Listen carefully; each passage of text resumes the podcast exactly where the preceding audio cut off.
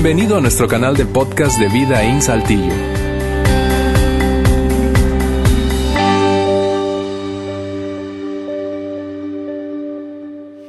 ¿Quién necesita a Dios? Yo no sé si mientras veías ese video y aparecía finalmente esa pregunta al fin de nuestro video introductorio, que da inicio, por cierto, a esta serie que comienza hoy y va a tomarnos unas semanas de conversación pero mientras leías esa palabra, eh, más bien esa pregunta que está aquí ahora mismo en la pantalla, eh, te sentías identificado, es decir, eh, pensabas, quizá eres de uno de estos dos grupos, pensabas teniendo inquietudes, dudas o incluso escepticismo acerca de Dios. ¿Quién necesita a Dios? Quizá dices, yo, yo no creo que yo necesite a Dios. Probablemente de hecho estás invitado hoy, aceptaste la invitación de alguien que te la extendió gentilmente para que lo acompañaras hoy aquí, lo acompañaras hoy aquí en vida y piensas, realmente yo no estoy seguro si necesito a Dios, no estoy seguro si lo necesito en mi vida cotidiana, práctica, es decir, crecí, creciste probablemente que, aprendiendo acerca de un concepto y la idea y el tema de Dios, pero hoy en tu vida adulta probablemente dudas respecto a ello o de plano eres escéptico. Esta, si ese es tu caso, escúchame, esta serie está pensada para ti, no te imaginas cuánto tiempo hemos tomado para construir la temática que va a dirigir esta conversación. Y si por el contrario eres de otro grupo, del grupo que dice, no necesitas convencerme de nada a mí, Alejandro, yo, yo creo en Dios, yo creo de hecho que todo el mundo necesita a Dios, no solo yo. Bueno, yo quiero animarte a no desconectarte de ninguna manera a lo largo de la serie, de esta conversación de hoy, de las, de las próximas semanas, porque voy a animarte, en algún sentido voy a desafiarte a mantenerte conectado de la siguiente manera. Quiero que recuerdes cuán importantes son las personas, el resto de las personas, o deben ser, cuán importantes deben ser el resto de las personas para ti. En buena medida, en buena medida, el cristianismo, la fe cristiana, se para sobre ese fundamento, la importancia de otros para nosotros. ¿Recuerdas lo que dice el segundo gran mandamiento? Amar a nuestro prójimo como a nosotros mismos. Y no solo es que el cristianismo reposa sobre esa base en buena medida, sino que es lo que espera tu Padre Celestial, nuestro Salvador de nosotros. Nuestro interés genuino por todas las personas, no solo por aquellos que ya hemos depositado nuestra confianza y fe en Él. Así que, ¿quién necesita a Dios?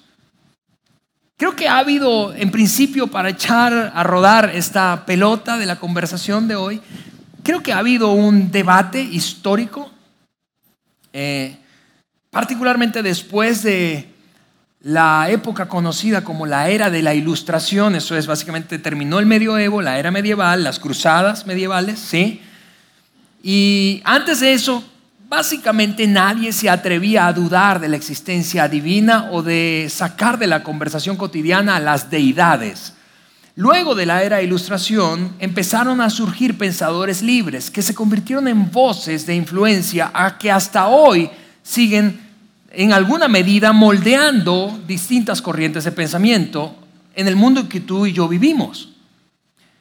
Voces de gente que estaba a favor de la creencia, de la existencia de las deidades, o en este caso de una deidad, y voces que estaban en contra. Y incluso en el, eh, en el camino aparecieron otros que estaban como en el medio. El debate, te repito, históricamente ha sido más o menos intenso, más o menos frecuente, pero siempre ha habido un debate y quizá ni siquiera nos, lo, reconozcamos hoy, no nos damos cuenta porque a la distancia parece eso tan lejano a nosotros. Pero estas voces han sido quienes han moldeado el pensamiento acerca de lo que eh, gira alrededor de esa conversación, de la existencia o la necesidad de un Dios o de deidades. Gente teísta, por ejemplo, gente que se convirtió en una voz defensora de la fe, filósofos, pensadores de la fe, gente como Blas Pascal, el famoso matemático, que tuvo una, una experiencia espiritual y se convirtió, vuelvo a decirte, en una voz de filosofía a favor de la fe, particularmente de la fe cristiana, gente como Aristóteles o Descartes o Anselmo de Canterbury o el mismo Tomás de Aquino, Santo Tomás de Aquino, pero por el otro lado también voces Voces disidentes, voces eh, que se autodenominaron luego a sí, mismos como, a sí mismos como pensadores libres, voces de, ateos o agnósticos, gente como Nietzsche, como Voltaire, como Stephen Hawking, que acaba de morir hace un par de semanas, dos, tres semanas, eh, como Schopenhauer, como Jean-Paul Sartre, o como el famoso Charles Darwin, el, el promotor de la selección natural, o como el mismo Freud, o este hombre que es quizá la voz del ateísmo más influyente del mundo en la actualidad, es un inglés llamado Richard Dawkins. Y que, y quizá lees esos nombres y dices, bueno, eso no forma parte de nuestra conversación cotidiana, Alejandro. Exacto, y ese es el punto. Sin que sean parte de nuestra conversación cotidiana y nuestra vida diaria, quizá con algunas excepciones de gente que le gusta, tú sabes, filosofar y meterse en una conversación profunda de tiempo en tiempo, como filósofos de café, ¿verdad? Eh, pero más allá de que lo reconozcamos o no, han sido influenciadores del comportamiento y las corrientes de pensamiento de hoy.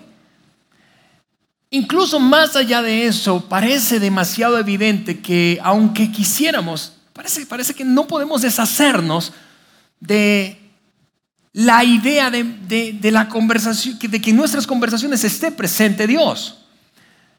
Parece que no, no podemos deshacernos. Es decir, hay quienes dicen, yo estoy a favor, yo creo, y, es más, soy un activista, promotor, proselitista, religioso, de fe. Y hay quienes están en contra, hay quienes están en medio y dicen, de tipo agnosticismo, eso es agnosticismo, es, es no tengo la certeza de que exista, pero tampoco tengo la certeza de que no exista, y por eso ni soy ateo ni soy religioso, soy, soy un agnóstico. Estaba cerca del ateísmo, el, agnosticismo que de la fe y del comportamiento teísta. Pero no, parece que no podemos deshacernos de la conversación que gira alrededor de Dios, qué rol juega Dios en nuestra vida, en la vida del ser humano, en la creación del cosmos, del universo, en la creación de la vida, la aparición de la propia vida misma. ¿Qué pasa con, con, con con su participación en, mi vida cotidiana. Parece que no pudiéramos deshacernos por completo y no somos ajenos al tema por completo. Más allá vuelvo a decirte de voces como estas que han sido muy influyentes en el mundo a lo largo de la historia, hablando del tema del teísmo, del ateísmo o del agnosticismo. Lo cual nos lleva a esta pregunta, ¿quién? ¿Quién necesita a Dios? De hecho, para muchos, para muchos, quizá de los que estamos aquí o nos ven o nos siguen, para muchos ni siquiera la pregunta es esa, la pregunta más bien es, ¿quién necesita la religión? ¿Quién necesita la religión? Y, quiero revelarte eh, en principio entonces cuál es mi meta y mi agenda de este mensaje. Mi agenda es la siguiente. Ese mensaje va a estar dividido en dos grandes segmentos. El primer segmento, al que vamos a saltar en un momento más, es un segmento estadístico. Voy a darte información estadística, información estadística que describe el comportamiento religioso y espiritual de la gente de hoy, de ti, de mí, pues. Y de la gente en el mundo en general y particularmente en América Latina y todavía más específicamente en México. La segunda parte del mensaje va a ser más bien no estadística, sino filosófica. Voy a mostrarte unas voy a llamarlo de esa manera, unos axiomas, unas piedras angulares, unas creencias básicas, un sistema de creencias básicos que deben despertarnos algo de inquietud. Y terminaré sencillamente no con otra intención, sino haciéndonos la misma pregunta, porque vamos a continuar la conversación la próxima semana. Así que ahí está, dos partes del mensaje, una estadística, una filosófica, y al final una pregunta que nos va a dejar listos, habiendo echado las bases de esa conversación, para la semana siguiente, en la parte 2 de la serie. Ahora, para iniciar esa parte estadística y pensando en este movimiento que pareciera eh, eh, ser ser más relevante hoy, es decir, la pregunta, ¿quién necesita Dios o quién necesita la religión y cómo es el comportamiento de la gente de hoy? ¿Qué está pasando? Quizá una pregunta para iniciar esa, ese, análisis es, ¿qué está pasando con la gente de hoy cuando se trata de lo espiritual o lo religioso? ¿Qué está pasando? Hay un montón de cosas que podríamos decir seguramente, pero yo me di a la tarea de compilar tres grandes características, echándome un clavado, ¿verdad? y, y revisando un montón de informes y de, información estadística del comportamiento y la evolución de lo espiritual y lo religioso en el mundo, yo he resumido, me he atrevido a resumir, tres grandes características del comportamiento espiritual y religioso de la gente de hoy. Cuando hablo de la gente de hoy, escúchame, no estoy hablando solo de una generación.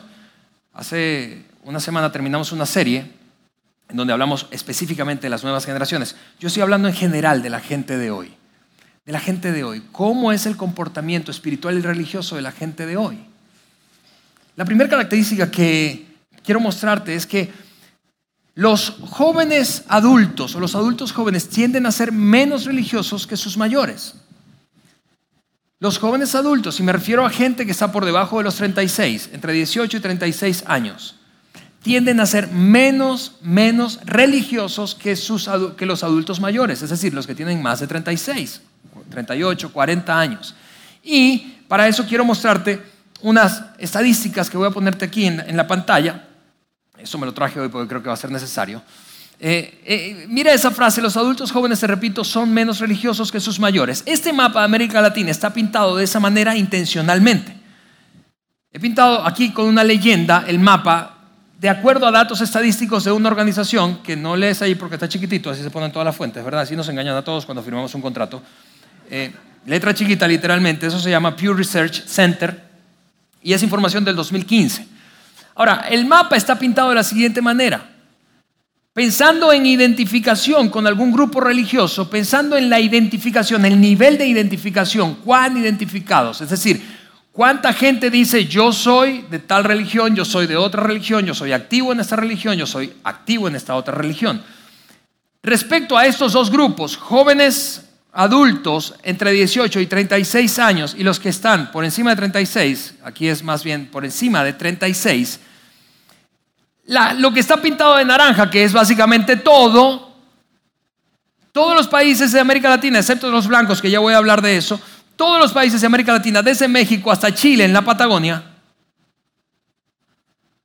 en todos esos países naranjas, los jóvenes o adultos jóvenes tienden a ser menos religiosos, es decir, en este caso concreto se identifican menos los adultos jóvenes con alguna religión. Hay cada vez más adultos jóvenes diciendo, yo no quiero nada del rollo religioso, no soy religioso, está bien, crecí en, en un hogar quizá cristiano, eh, eh, y, eso, y cuando hablamos aquí de cristianismo estamos hablando de esa amplitud del concepto, desde católicos hasta protestantes. Quizá crecí haciendo la primera comunión, me bautizaron y me confirmé, o asistí a la iglesia y a la escuela dominical, y a lo largo de toda mi vida eh, de niño y adolescente me pasó eso, pero ahora que soy adulto no quiero nada con la religión, no quiero nada con que me identifiquen. No me digas que soy católico, no me digas que soy evangélico, no me digas que soy protestante, no me digas nada de eso. La tendencia mayoritaria en América Latina, salvo Paraguay, que es este país, eh, Perú, que es este país, Colombia, que es este país, Guatemala, que es ese país, y Honduras, que es, Honduras, que es ese país, solo en esos países que te acabo de decir, Guatemala, Honduras, Colombia, eh, eh, Perú y Paraguay, los adultos mayores de 40 y los adultos menores de 40 básicamente tienen el mismo nivel de identificación religiosa. Y, y yo sé que estás preguntando, ¿y qué pasa con Cuba? ¿Y qué pasa con Guyana y Surinam y Guyana francesa? Aquí no hay información suficiente como para sacar una conclusión. Pero no hay, el punto es que no hay ningún país, ningún país en América Latina hoy en donde los adultos menores de 40 sean más religiosos que sus adultos mayores. Ninguno. Y ese comportamiento es interesante. Y es parte de lo que está ocurriendo hoy. Voy a mostrarte otro mapa respecto a precisamente la misma declaración. Recuerda, los adultos jóvenes tienden a ser menos religiosos que sus mayores. Aquellos que consideran la religión algo muy importante en sus vidas, salvo Brasil, Venezuela, Nicaragua, Honduras, Guatemala. Volvemos a caer en Cuba, Surinam, Guyana Francesa y Guyana. No tenemos data, eh, data suficiente, pero Brasil, Venezuela, Nicaragua, Honduras y Guatemala salvo esos países en donde básicamente es lo mismo, no hay diferencia entre adultos mayores de 40 y adultos menores de 40, en el resto de los países los adultos jóvenes consideran que la religión no es un asunto tan importante en sus vidas. Y eso marca una gran diferencia en el comportamiento habitual, cotidiano. Eso marca una gran diferencia en la manera en que interpretan la vida, en la cosmovisión que tienen del mundo, en la forma en que toman decisiones, en su moralidad, en lo que consideran correcto, moral o éticamente hablando. Voy a mostrarte otro. Otro dato, la asistencia semanal, y eso escúchame, esto ya se pone más práctico, la asistencia semanal a un servicio religioso, es decir, a una misa, a un servicio, a un culto religioso, en América Latina se ve de esta manera cuando se trata de adultos mayores de 40 y adultos menores de 40. Eso responde muchas cosas para nosotros que estamos, nos dedicamos a hacer iglesia. La asistencia semanal, excepto en Paraguay y Panamá, y este chiquitito que es Belice, Solo en Paraguay, Panamá y Belice La asistencia semanal es un hábito en adultos menores de 40, igual que en adultos mayores de 40. En el resto, la asistencia semanal a un servicio religioso no importa a los que son menores de 40. Y por eso es que yo no te veo aquí todos los domingos. Es, un comportamiento, es una tendencia de comportamiento. Finalmente, cuando se trata de oración diaria, ¿qué pasa con cuando se trata de esta disciplina que es orar? ¿Quiénes consideran que orar diariamente es parte de su espiritualidad y de lo necesario para su vida práctica? Mayoritariamente, con excepción de Panamá y Belice, vuelvo a decir, en esos países no tenemos suficiente información, y en este caso Haití. Pero salvo Panamá y Belice, en todos los países, la oración es un asunto muy importante para los que tienen más de 40. Para los que no tienen más de 40, no importa. Eso me da un dato a mí para yo pedir que a alguien que ore por mí que tenga más de 40. A ver. Todo eso para reforzar el hecho de, amigos, los adultos jóvenes tienden a ser menos religiosos que sus mayores. Lo que me lleva a la segunda característica. Eso, sin embargo, no quiere decir que sean menos espirituales. Son menos religiosos, no necesariamente menos espirituales. Son menos religiosos, no necesariamente menos espirituales. Mira, el mismo Pew Research, y vaya, me lo pusieron, vamos a ponerlo ya de una vez, aquí en la pantalla.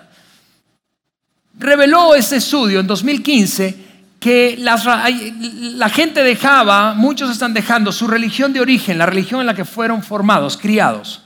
Y las razones principales por las que la gente abandona su religión de origen, por cierto, déjame hacer un paréntesis, en 1910, en, nuestra, en toda la región, 1910, de México hasta Chile, desde 1910 hasta hoy, así se ha visto la evolución rápidamente. En 1910, más del 90% en promedio en toda América Latina era católica. ¿Por qué? Porque fuimos conquistados por países esencialmente católicos, España, Portugal,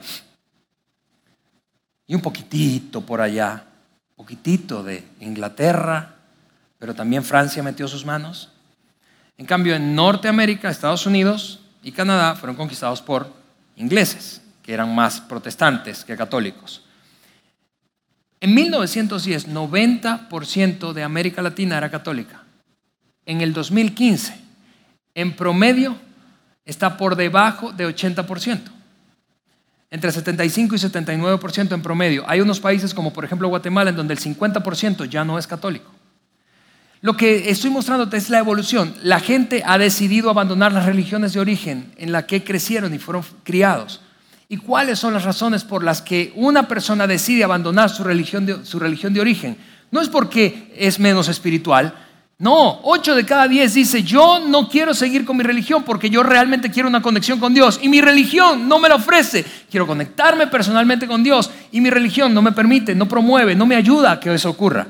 Por otra parte, 7 de cada 10 no disfruta la liturgia o el programa, la manera en que ocurre un servicio, una misa, un culto. Y dice, qué fastidio. Quiero algo más relevante, vivo, que se conecte con mis realidades. Seis de cada diez quiere esto, escúchame, quiere un mayor énfasis en la moralidad. Y esto desmistifica la idea de que las nuevas generaciones son más amorales o inmorales que las anteriores. Al, contrario, quieren ser desafiados moralmente. Quieren que deje de haber incoherencia entre lo que se piensa, se dice y se hace desde un púlpito o de un auditorio o un stage como este. Quieren ver religión de verdad, quieren ver gente comportándose coherentemente, en, en consonancia con sus principios o los principios que profesan. Y finalmente, seis de cada diez también encontró una iglesia que ayuda más a sus miembros. Eso es, quieren ver el movimiento misericordioso, lleno de compasión de la iglesia hacia aquellos que están en necesidad. La gente no es menos espiritual, es menos religiosa. No es menos espiritual, es menos religiosa. Y lo tercero es que tendemos, el cristianismo particularmente, a perder seguidores más que a ganar a lo largo del tiempo. Y escúchame, Voy a mostrarte un dato que puede ser un poco escalofriante de aquí al 2050 y un poquito más allá. Esto es una investigación de Pew Research, pero es prospección, es proyección de tendencias. Si las tendencias siguen como van, cómo se ve el cristianismo en su, amplia, en su amplio espectro, desde el, desde el catolicismo hasta el protestantismo, cómo se ve en el 2050. Se ve así en el mundo. Mira esto, habremos perdido un neto de 66 millones de seguidores. 66 millones de personas dirán, ya no quiero nada con el cristianismo, ni con el catolicismo, ni con el protestantismo. No quiero nada.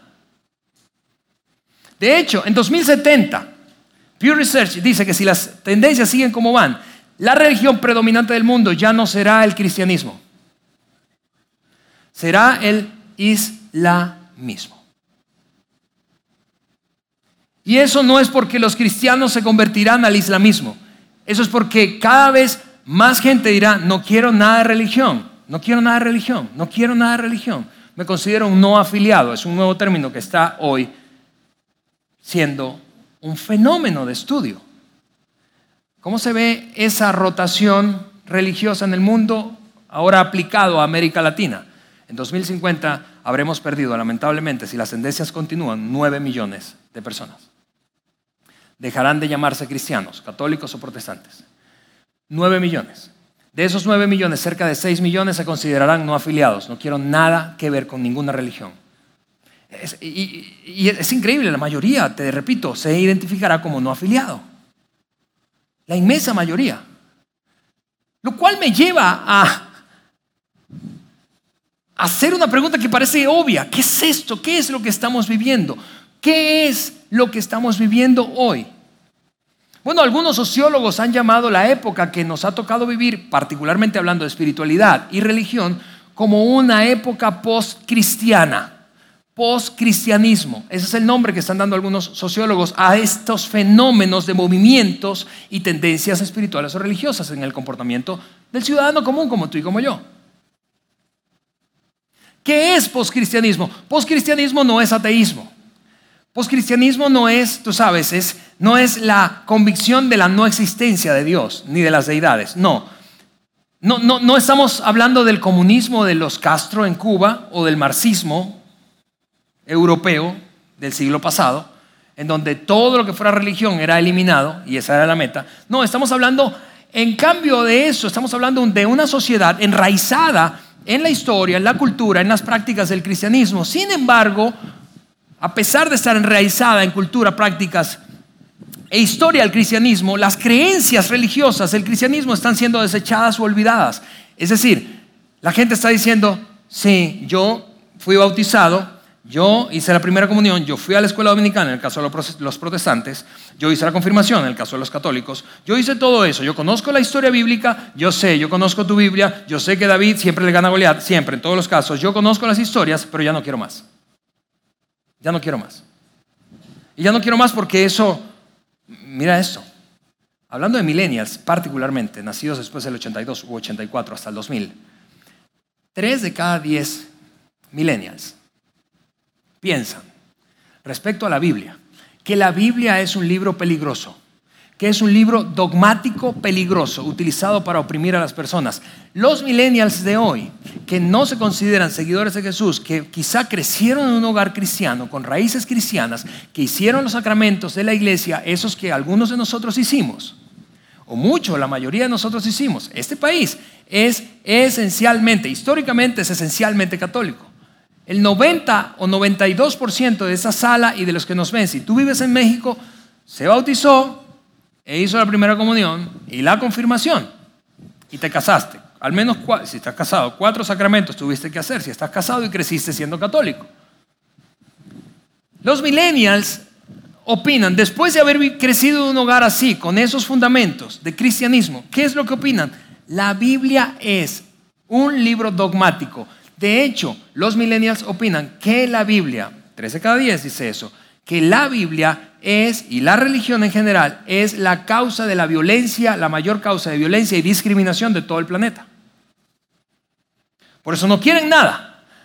35% de millennials, por otra parte, se consideran no afiliados a ninguna religión. La mayoría no es ateo, no es ateo, aún creen en Dios de alguna manera, pero son teológicamente agnósticos. Es decir, no tengo manera de probar que Dios existe, tampoco tengo manera de probar de que no existe, por lo tanto soy como en el medio. Ahora, eh, ¿por qué te he contado esa cantidad de información estadística? Esas tres características que creo que describen bastante bien el comportamiento espiritual y religioso de la gente de hoy. Como para, para echar fundamento a nuestra conversación y para hacer notar algo, que como los adultos jóvenes son menos religiosos, que sus mayores, no necesariamente menos espirituales, y el cristianismo tiende a perder seguidores en todo el mundo y particularmente en América Latina, lo que hay en el fondo de todo ese movimiento es un principio que quiero compartirte. Es el gran asunto de este, de este domingo. Y lo voy a ilustrar de la siguiente manera. Imagina que esto es la iglesia o Dios, la religión institucional. Aquí está. Y tú eres esta persona, tú estás en mi lugar. Y tú eres del 35% o de la inmensa mayoría que parece estar diciendo, tiempo, crecí en ese ambiente, lo entiendo bien, mis padres me enseñaron así, mis abuelos me enseñaron así, pero ya no quiero más de eso. No quiero ese rollo religioso, es más, considero que eso es peligroso, que es la gran causa de la violencia y la discriminación en todo el planeta, que el terrorismo proviene del fanatismo religioso, que la respuesta al terrorismo es fanatismo religioso. Y que la inmensa mayoría de nuestros problemas surgen precisamente, ¿por qué? Por aquel viejo dicho, que en política y religión nadie se pone de acuerdo. Así que no quiero ese rollo. Imagina, entonces, ese es Dios, esa es la iglesia, esa es la religión institucional. Y entonces tú dices, no quiero eso, y empiezas a alejarte, no quiero eso, y empiezas a alejarte, no quiero eso, empiezas a alejarte. ¿Qué es lo que hay detrás? Es un principio demasiado obvio quizá visualmente hablando, pero el principio es, tú no puedes alejarte de algo sin acercarte a otra cosa. Yo no puedo distanciarme de Dios y la religión institucional sin acercarme a otra cosa. Ahora, ¿a qué nos estamos acercando? ¿A qué nos estamos? ¿A qué te estás acercando tú si ese ha sido tu caso? Y mira, yo, yo, mi meta en, en, en ese mensaje no es hacer apología de la religión, no, no, ni tampoco ir contra el ateísmo. De hecho, honestamente, yo no creo que yo debatiría con un agnóstico o con un ateo. Son extraordinariamente inteligentes, me ganarían seguro un debate.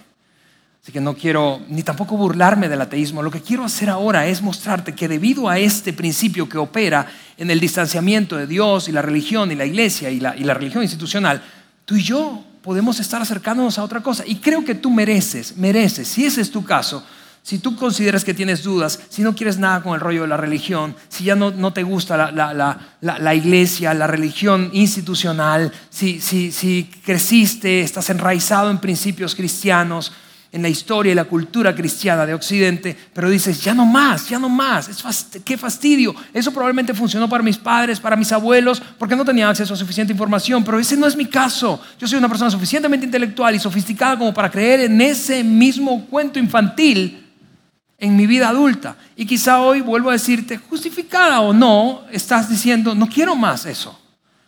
Eso es lo que está pasando, te estás acercando a otra cosa y quiero tomar el resto del mensaje para decirte a qué te estás acercando. Creo que mereces saberlo. Porque así como muchos que se acercan a la fe cristiana no saben cabalmente a qué se están acercando, muchos que se están alejando tampoco saben a qué se están acercando. Así que quiero mostrarte sencillamente a qué te estás acercando. Creo que te estás acercando a algo que hoy podríamos llamar ateísmo, un tipo de ateísmo modificado. Es, en esta serie lo estamos llamando así, ateísmo 2.0. Ahora, ¿qué es el ateísmo? Mi compromiso contigo, vuelvo a decirte, es darte claridad de a qué te estás acercando mientras te alejas de la religión, de Dios o la, la iglesia o la religión institucional. ¿A qué te estás acercando? No es convencerte de nada, no es ir en contra del ateísmo, solo quiero mostrarte, creo que mereces, vuelvo a decirte, saber a qué te estás acercando. El ateísmo es un sistema complejo de creencias. No podemos resolverlo todo en los siguientes minutos que quedan, pero es un sistema complejo de creencias, complejo, que lleva a conclusiones inquietantes, que, nos lleva a conclusiones inquietantes. Voy a mostrarte tres piedras angulares fundamentales del ateísmo de hoy, del ateísmo, ateísmo moderno. Vuelvo a decir, ¿por qué? Porque si te estás alejando de aquello, te estás acercando a esto. Y te repito, creo que debes saber a qué te estás acercando. Y lo voy a plantear tal como los ateos de hoy lo han planteado, como ilusiones.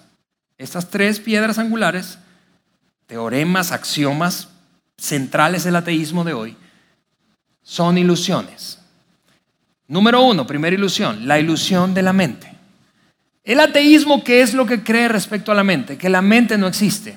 Mira, no, te vuelvo a decir, no pretendo burlarme. Yo, no, vengo a debatir si es cierto o no es cierto. Solo quiero mostrarte a qué te estás acercando. quizás sin saberlo. El ateísmo cree que la mente es una ilusión, es decir, que tú y yo somos pura biología, química y física, que somos una cosa biológica. Y como somos una cosa biológica, no tenemos esa actividad trascendente o esencia trascendental que va más allá del choque eléctrico entre tus neuronas. Que tú y yo no tenemos un cuerpo, que somos un cuerpo. El ateísmo cree que somos un accidente biológico, es decir, la causa y el efecto de choque biológico o de biología física y química.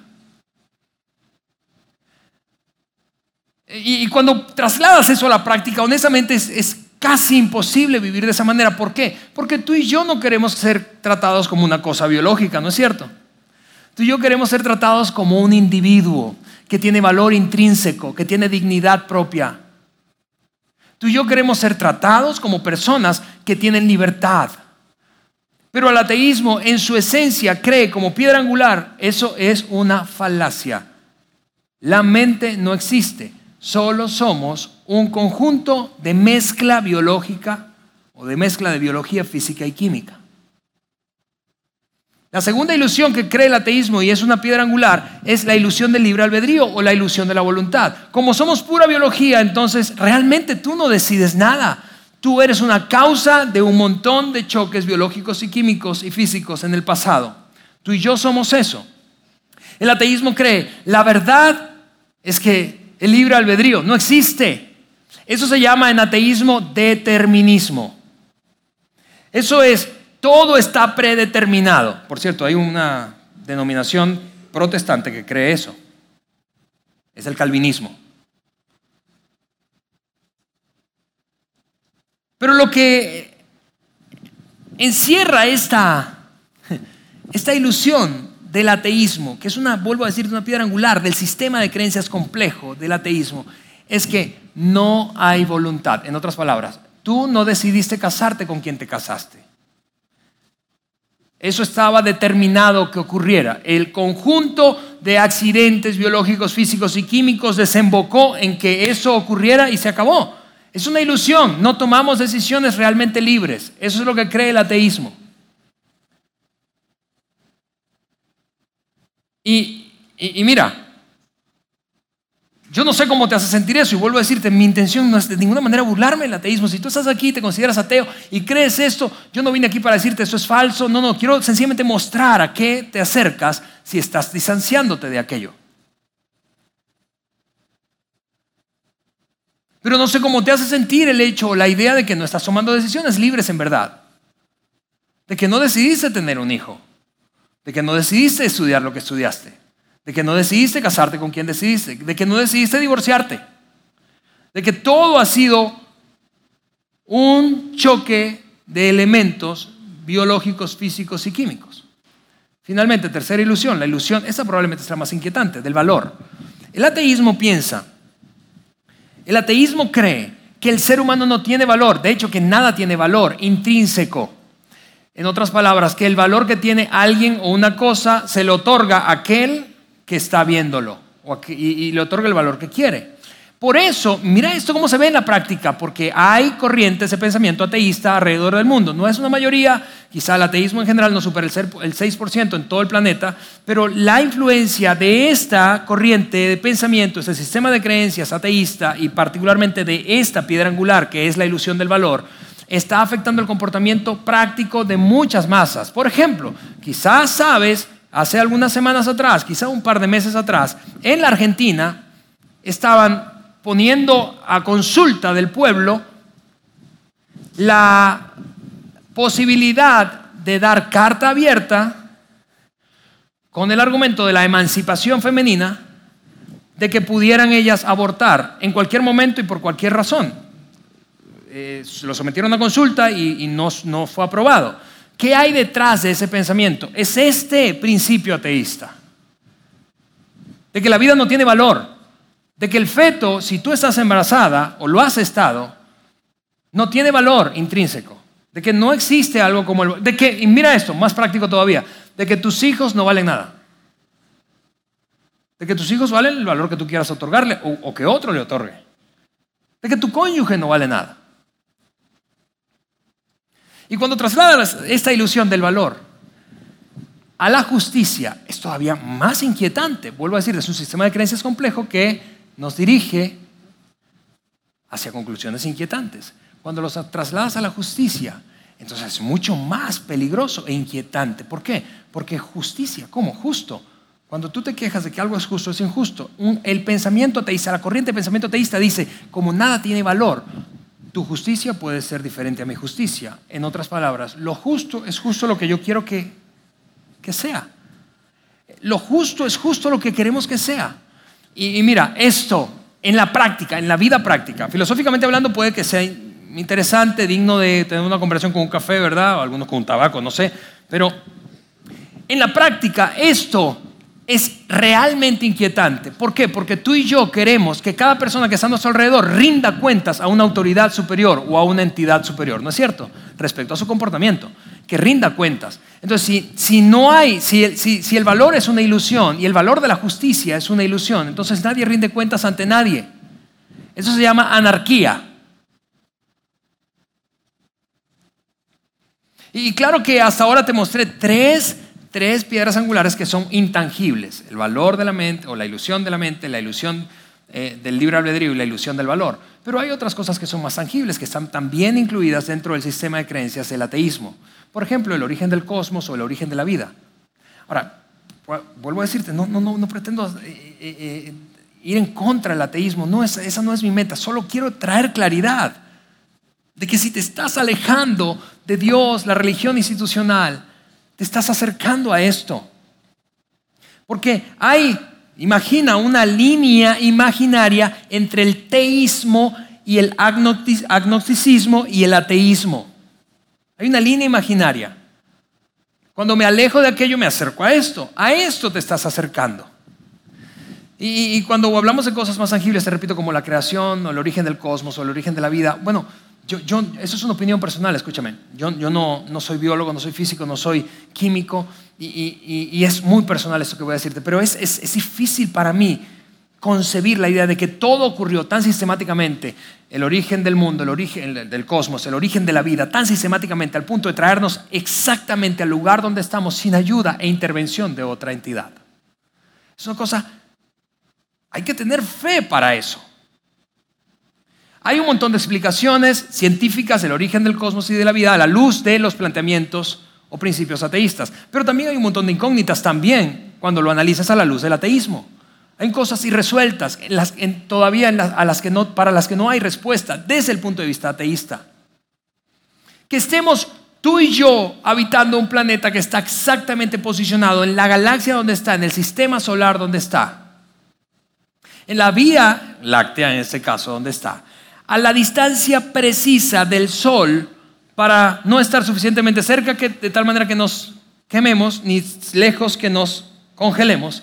Y que todo eso ocurrió sin ayuda. Escúchame, y, cuando tú me, tú me, oyes decir esto, esto del, del ateísmo y que si te estás alejando de Dios y de la religión, eh, eh, institucional, te estás acercando al ateísmo, probablemente tú estás pensando, no, Alejandro, yo no, creo eso, yo no creo en la ilusión del valor, en la ilusión de la mente y en la ilusión de la voluntad o, del libre albedrío.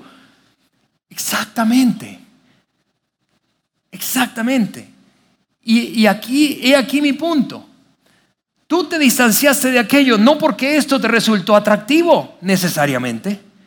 No porque el ateísmo se hizo más atractivo, es que tú tomaste la decisión de distanciarte de Dios o de la religión institucional. No, es porque aquello se hizo menos atractivo. La razón es mucho más personal que filosófica. No es, bueno, voy a analizar, la, verdad en la, en la, inmensa mayoría de los casos, es decir, vuelvo a repetirte, 6% de la población se considera atea, 6%. Eso es, aquí en nuestra iglesia sería más o menos 60 personas de las 1000, 1100 1.200 personas que vienen cada fin de semana, 6%.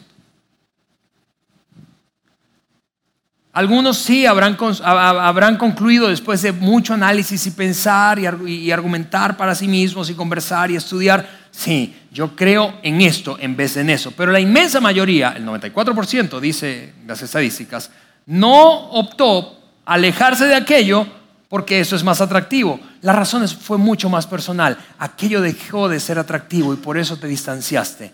Perdiste o estás perdiendo la fe en Dios. Esa es la razón. Esa es la razón por para alejarte de esto. Y lo, lo que yo quiero hacer en las siguientes semanas, y comenzaré a partir de la próxima semana, es todo mi esfuerzo, por muy pretencioso que suene, todo mi esfuerzo para convencerte de que la pérdida de fe que tuviste, quizá perdiste la fe en un Dios que en principio ni siquiera es real ni existió. Déjame repetirte eso. Quizá creíste en un Dios equivocado, quizá fuiste formado en tu infancia para creer que el Dios tenía ciertas características y atributos, pero cuando creciste todo maduró en tu vida y tu fe en ese Dios no maduró y entonces se estrelló con la realidad y el rigor de la vida adulta y pensaste, no, yo no puedo seguir creyendo en eso. Es como creer en Santa teniendo 40 años. Por eso empezaste a distanciarte y perdiste la fe, perdiste la fe. ¿Por qué? Porque empezaste a descubrir que la vida es mucho más difícil y aquello se hizo menos atractivo. No porque abrazaste un sistema de creencias complejo que se llama ateísmo aunque sea hacia lo que te estás acercando. Y, ese es el punto, amigos. Si no hay Dios, si no hay teísmo, si no abrazamos el teísmo, estamos abrazando el agnosticismo o el ateísmo. Y eso es lo que nos queda, la ilusión de la mente, la ilusión de la voluntad y la ilusión del valor. Pero tú y yo en secreto esperamos que no sea así, que no sea esto lo que nos queda. Y que la vida no se trate de esto, sino que se trate de algo más, ¿no es cierto? Tú y yo queremos otra cosa, pero aquello no nos gusta. Pero sin darnos cuenta hemos estado abrazando esto. Así que eso me lleva de regreso a la pregunta. ¿Quién necesita a Dios? ¿Quién necesita a Dios? Tal vez todos. Tal vez ningunos. Tal vez necesitamos conversarlo más. Y por eso quiero que no te pierdas el próximo domingo, porque voy a hablar el próximo domingo de ese Dios que creíste, del que fuiste enseñado, el que te compartieron mientras crecías. Tus padres, adultos significativos, sacerdotes, pastores, gente como yo, líderes espirituales, pero que probablemente Pusiste tu fe en un Dios que no es real. Y no quiero que te pierdas el próximo domingo por eso. Con eso en mente quiero que oremos. Señor, quiero darte gracias. Gracias por la oportunidad, Señor, de traer claridad. El mundo y el tiempo en el que nos tocó vivir, Señor, es diferente. Y queremos, Dios, abrir nuestros ojos a lo que está ocurriendo en la realidad. El mundo está cambiando sus preferencias y sus tendencias de comportamiento religioso y espiritual. Y queremos reconocerlo. Y reconocerlo en nosotros mismos. Y queremos generar una conversación honesta, abierta respecto a eso. Ayúdanos Dios a que durante las siguientes semanas nosotros podamos entrarle a esa conversación con esa actitud de apertura, de amor hacia aquellos que piensan diferente. Guíanos Dios. Guíanos a traer claridad a nuestro comportamiento y a la interpretación del comportamiento de otros. En el nombre de Jesús. Amén. Gracias por haber escuchado este podcast de Vida en Saltillo. Si deseas escuchar estos mensajes en vivo, te invitamos a que nos acompañes todos los domingos a nuestro auditorio. Para más información sobre nuestra ubicación y horarios, entra a vidainslt.org o síguenos en nuestras redes sociales como Facebook, Twitter e Instagram. Nos vemos la próxima semana.